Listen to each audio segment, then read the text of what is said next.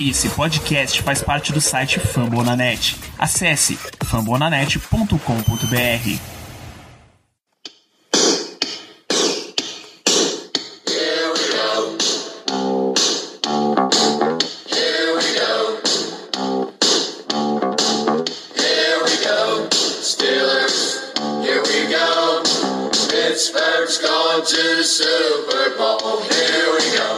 bem, pessoal, estamos começando mais uma edição do Black Yellow Brasil Podcast, esse programa 182 do seu podcast sobre o Pittsburgh Steelers para todo o Brasil, direto de fambonanet.com.br, do iTunes, Spotify, Deezer ou do passaporte aéreo que o Steelers está usando nessa semana. Eu sou Danilo Batista, seu host, e estamos aqui em mais um programa para falar mais um pré-jogo essa semana a gente tem aí o Steelers contra o Jaguars na semana 11. É um jogo fora de casa, um jogo em Jacksonville.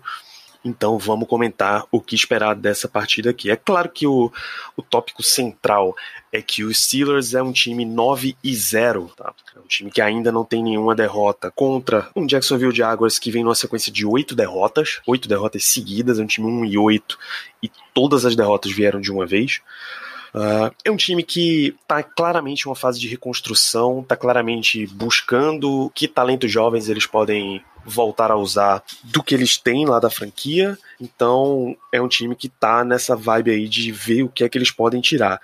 Disso já tem alguns nomes que se destacam. É o James Robinson, running back, é talvez o grande destaque ofensivo da equipe nesse momento. Uma temporada de um calouro não draftado, uma temporada excelente do jogador a ponto do Cam Hayward vir em entrevista dizer que o foco da equipe tem que separar o jogo corrido de Jacksonville. Então, já vamos ficar de olho aí para essa movimentação e a volta do Tyson Alualo na semana passada já dá um bom alento para isso daí. A gente viu que já fez a diferença, embora o, o placar para Cincinnati não tenha sido tão favorável. Uh, o Jaguars vem do jogo da vida deles tá, contra Green Bay, viajaram até o Lambeau Field e saíram só derrotados por quatro pontos. Então não é um time que está vendendo fácil as derrotas. Então o Steelers precisa prestar muita atenção, principalmente porque esse é o último jogo daquela sequência que a gente vinha alardeando aí dos famosos trap games, aquele jogo que parece muito fácil, mas de repente você pode tomar uma derrota inesperada. Então, é um trap game contra o Jaguars, claramente, é o segundo pior, a segunda pior campanha de toda a NFL, atrás apenas do New York Jets. É antes, logo de uma semana curta contra o Baltimore, a semana 12, o Steelers vai enfrentar no Thursday Night Football Baltimore Ravens, o jogo da volta, então precisa ficar muito ligado nisso aqui. Torçam mais do que nunca para não ter nenhuma lesão e nenhuma lesão significativa. Até lesões pequenas antes de um Thursday Night Football podem significar um jogador fora, tá? Porque não tem tempo suficiente para recuperação, não tem tempo suficiente para treino. Então, muita atenção. Uh, como o time do Jaguars, apesar de bons nomes, é bem vulnerável. Esse é um jogo em que essa é uma partida em que o jogo corrido do Steelers precisa voltar a aparecer antes que, para análise da NFL, fique um time previsível. O Steelers não pode se dar o luxo de que Ben Roethlisberger resolva todos os jogos. É muito bom ter, ter Ben resolvendo quando a gente está precisando, mas mais alternativas precisam voltar a aparecer. Então, James Conner precisa voltar a aparecer, McFarland precisa ser usado a ponto de aparecer e ser relevante nesse jogo. O próprio Ben Snell pode ter essa, mais oportunidades também. Então o time não pode ficar previsível. Esse seria um ótimo momento para botar esse trem nos trilhos novamente. Porém, Mike Tomlin uh, foi perguntado essa semana se existe, se esse seria um jogo fácil, que o Steelers estaria ganho já, e ele disse que na NFL não existe jogo SEC contra MAC. E aí uma referência ao college football, né, que é a SEC, a conferência do Sudeste dos Estados Unidos é uma das mais fortes de todo o país e a MEC é uma das conferências um pouco mais fracas. E aí, quando acontece esses jogos interconferência, geralmente a SEC tem uma vantagem enorme.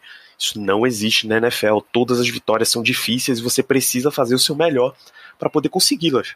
Essa é mais uma excelente analogia do Tomlin. A prova de que esse não é um confronto SEC contra MEC é que, no geral, o jogo tá 14 a 12 a favor do Jaguars. Se você olhar meio desatento, você pode pensar que o Steelers ganha fácil, mas é 14 a 12 e isso conta dois jogos de playoff em que as duas vitórias são de Jacksonville, tá? Então precisa tomar muita, muito, muito cuidado com essa partida. A gente espera que o Steelers torne esse jogo fácil, mas não espere necessariamente que vá ser uma lavada. Então vamos lá para o que vai acontecer neste episódio. Vocês vão, vocês vão ouvir na sequência a minha entrevista com o Arthur Rodrigues, ele que é redator do Yahoo, redator do site The Playoffs e do Fumble na Net, e um torcedor do Jacksonville Jaguars, claro. E logo depois do Arthur, entra o Germano, dando mais uma perspectiva de matchups aí para esse jogo.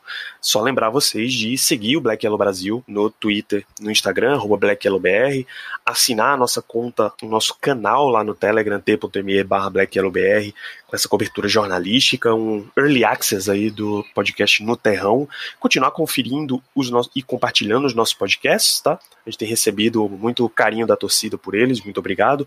Então o Black Yellow Brasil tá saindo duas vezes por semana, um pós-jogo aí na segunda, no máximo na terça, e um pré-jogo na quinta ou na sexta-feira. Pré-jogo é esse episódio que vocês estão ouvindo, né? E o, e o Ricardo tem feito uns três episódios de No Terrão toda semana com a cobertura mais jornalística do time naquele dia. Um apanhado de notícias do Steelers no dia, alguns comentários mais gerais. Por exemplo, essa semana ele fez um comentário sobre Tony Dungy e o processo de contratação do Mike Tomlin para os Steelers. Não é necessariamente uma notícia jornalística, mas aí nesse no dia da consciência negra, vale muito a pena se conferir como é que foi essa história, esse relacionamento entre dois técnicos afrodescendentes aí na NFL. Então, acompanha e continua compartilhando o Black Yellow Brasil e fica aí com o restante do podcast que eu falei com o Arthur Rodrigues do Yahoo The Playoffs e Fomonanet e os palpites do Germano. Um grande abraço. Vamos lá, gente, para esse panorama aí do que esperar do Jacksonville Jaguars, eu tenho ele que é redator do Yahoo, The Playoffs, do Fambonanet, Arthur Rodrigues. Bem-vindo ao Black Yellow Brasil e tudo bem, Arthur? Tudo bem, Danilo. Boa tarde, boa tarde, boa noite ou bom dia a todo mundo. É muito bom estar aqui, muito agradecido. É... Falar de Jaguars e Steelers para o torcedor do Jaguars é sempre muito especial. Pois é, rapaz, um, um, confronto que o mais desavisado acharia que estaria completamente dominante para um lado, mas tá o quê? 12 a 12? Tá 14 a 12. 14 a 12, é verdade. Tem os dois jogos de playoff, né? Sim, sim. É, no total, né? No total. É isso, em jogo de playoff, o Jaguars já bateu o Steelers duas vezes, uma, a última a gente não gosta nem de lembrar, Divisional Round, nenhum a gente gosta de lembrar, mas enfim. O grande lance do Jaguars esse ano é que é um time em reconstrução, em clara reconstrução, um time que da, dessa última vitória aí de playoff pra cá, tá basicamente um time novo, acho que o Miles Jack sobreviveu de lá pra cá e é isso. Só que a grande estrela do time nesse ano, pelo menos em termos de ataque, o grande nome popular era o Gardner Minshew, mas aparentemente nem ele vai pro jogo. Como é que tá a situação do Minshew? O que é que tá vindo de Jake Luton nesses jogos que ele tem jogado? Então, a ausência do Minshew, ela é muito sentida, né? Eu acho que se os Jaguars tivessem o Minshew nos últimos dois jogos, contra Texans e Packers, provavelmente o resultado teria sido melhor. Contra o Packers, não sei, mas contra o Texans eu acho que os Jaguars poderiam ter saído com a vitória se tivesse o Minshew no jogo. É... O Jake Luton, ele, ele é um jogador muito cru ainda, né? É, sob pressão, ele é um jogador é, que tem apresentado muitos problemas, né? E enfrentar essa, esse front seven do Pittsburgh Steelers, eu acho que vai ser um grande problema para ele. É, os Jaguars vão precisar correr muito com a bola, muito com o James Robinson, que no momento está questionável para o jogo, mas provavelmente deve ir, é, porque se o Jake Luton ficar em situações óbvias de passe, terceiras descidas longas, vai ser um problema. Tem sido um problema, foi um problema contra os Texans, foi um problema contra os Packers. Então a situação é essa, né? O Minshew faz muita falta, até porque o Minshew ele é muito bom também estendendo as jogadas, ele consegue fugir de determinadas situações de pressão e saindo do pocket, e o Jake Lanton ele não tem ainda essa mobilidade. Então, o ataque aéreo ele tá com grandes problemas, o, o corpo de recebedores também está desfalcado, né? O Lavisca Chenot não vai para o jogo, já não jogou contra os Packers. Então, os Jaguars vão precisar do James Robson no jogo corrido se quiserem ter alguma chance. E aí, por outro lado, o Cam Hayward entra para dar entrevista nessa semana dizendo que o foco central da defesa dos Steelers vai separar o jogo corrido.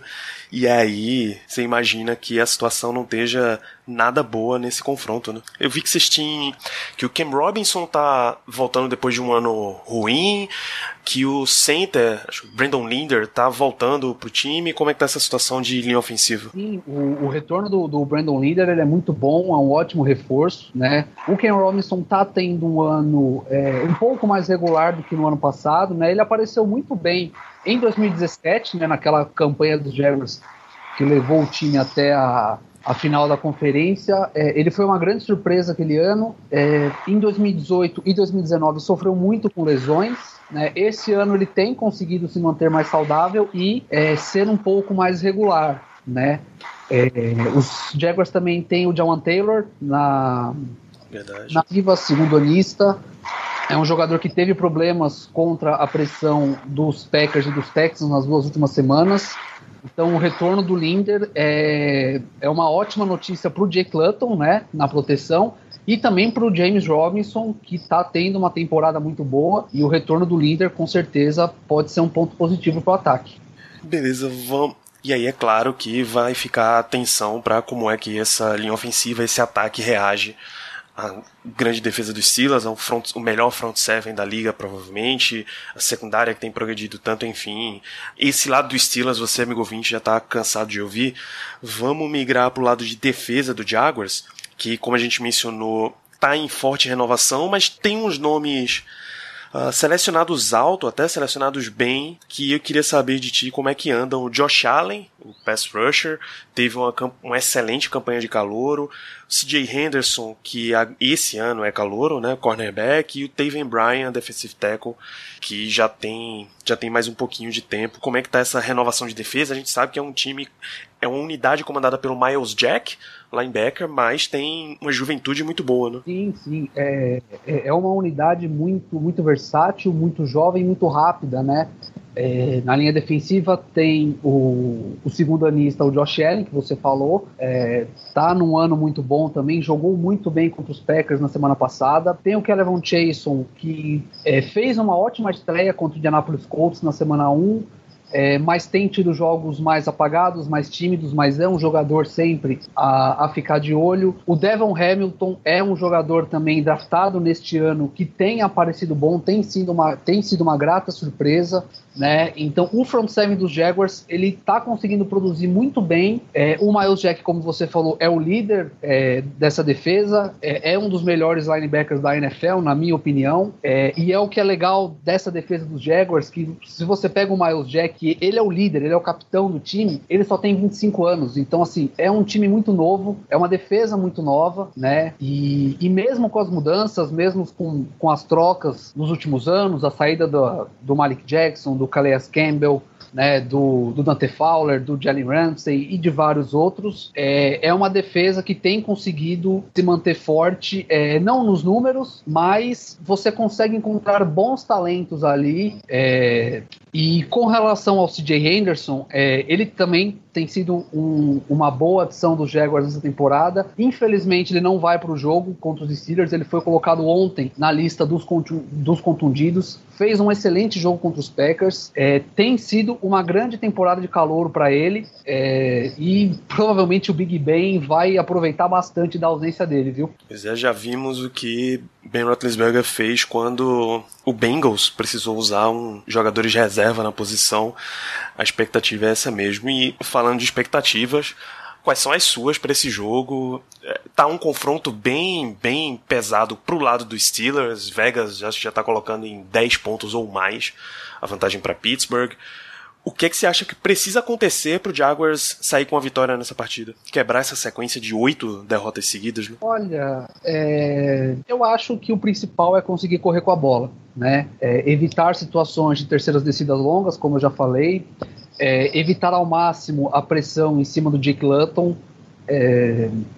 E contar com a ajuda da defesa, talvez forçar turnovers, como foi contra os Packers, né? Teve uma interceptação em cima do Aaron Rodgers, teve um fumble do CJ Henderson em cima do Davante Adams, então a defesa precisa, precisa continuar com a agressividade. Não acho que será um jogo em que a defesa cederá poucos pontos. Eu acho que é muito difícil até por conta dos desfalques, né, principalmente na secundária. É, e o ataque precisa, vai precisar muito do James Robinson. É, ele tem tido uma grande temporada, um jogador não draftado, né, que eu acho que merece estar nas conversas de, de melhor calor do ano. Provavelmente não vai ganhar, né, porque a gente tem o Burrow e o Justin Herbert jogando o fino da bola, mas eu acho que ele merece pelo menos estar nas conversas, porque o ano dele é espetacular, né? E, e assim, se a gente pega essas oito vitórias consecutivas dos Jaguars, é, se a gente olha só para as derrotas, só para os números, né, para os resultados, é, a gente pensa uma coisa, mas quando a gente olha para o desempenho do time dentro de campo, a gente vê outra completamente diferente. Apesar das derrotas, apesar do time hoje ter a segunda pior campanha, é um time que está conseguindo competir.